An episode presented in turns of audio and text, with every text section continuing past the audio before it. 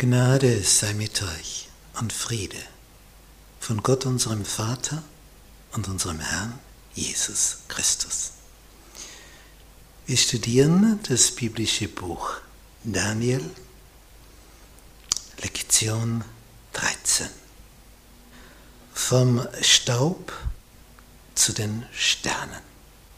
Zusammenfassung. Wir haben im Buch Daniel so prophetische, visionäre Abschnitte, Kapitel, wo so lange Zeitmuster aufgedeckt werden. Kapitel 2, Kapitel 7, Kapitel 8. Und dann, das geht gleich über drei Kapitel, Daniel 10, 11 und 12, wo er diese Vision hat, wo zuerst Jesus allein über den Wassern des Stromes schwebt und dann sind auf einmal da drei, die miteinander kommunizieren und sich unterhalten, wie lange das jetzt noch dauern wird. Und Daniel ist der, der Mithörende, der nur staunt, kaum etwas versteht, worum es da wirklich geht, aber lauscht und lauscht. Und er schreibt auf, was er an Informationen bekommt und hört und sieht. Es ist eine die da in dem letzten Abschnitt drinnen steckt. Denn so wie der Stein in Kapitel 2 so wächst, dass er die ganze Erde erfüllt.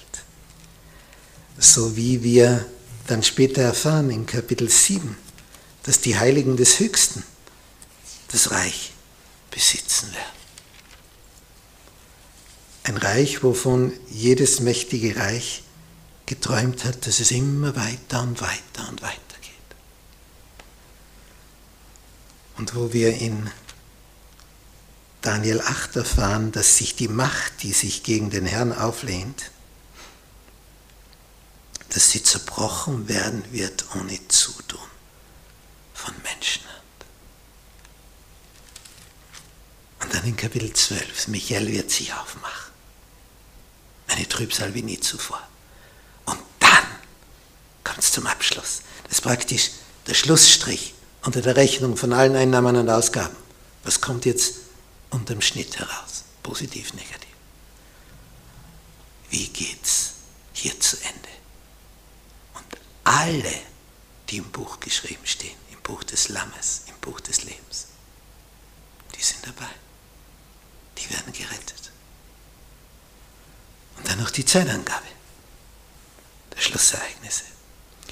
Wir sind also hier in einer unwahrscheinlichen Dynamik. Da es so eine große Trübsalzeit ist wie noch nie, kommen also mehrere Elemente zusammen. Einerseits Naturkatastrophen, die sich gigantisch steigern werden, in jeder Weise, ob auf dem Land, ob auf dem Meer, ob es unser Süßwasser betrifft, ob es die Atmosphäre betrifft.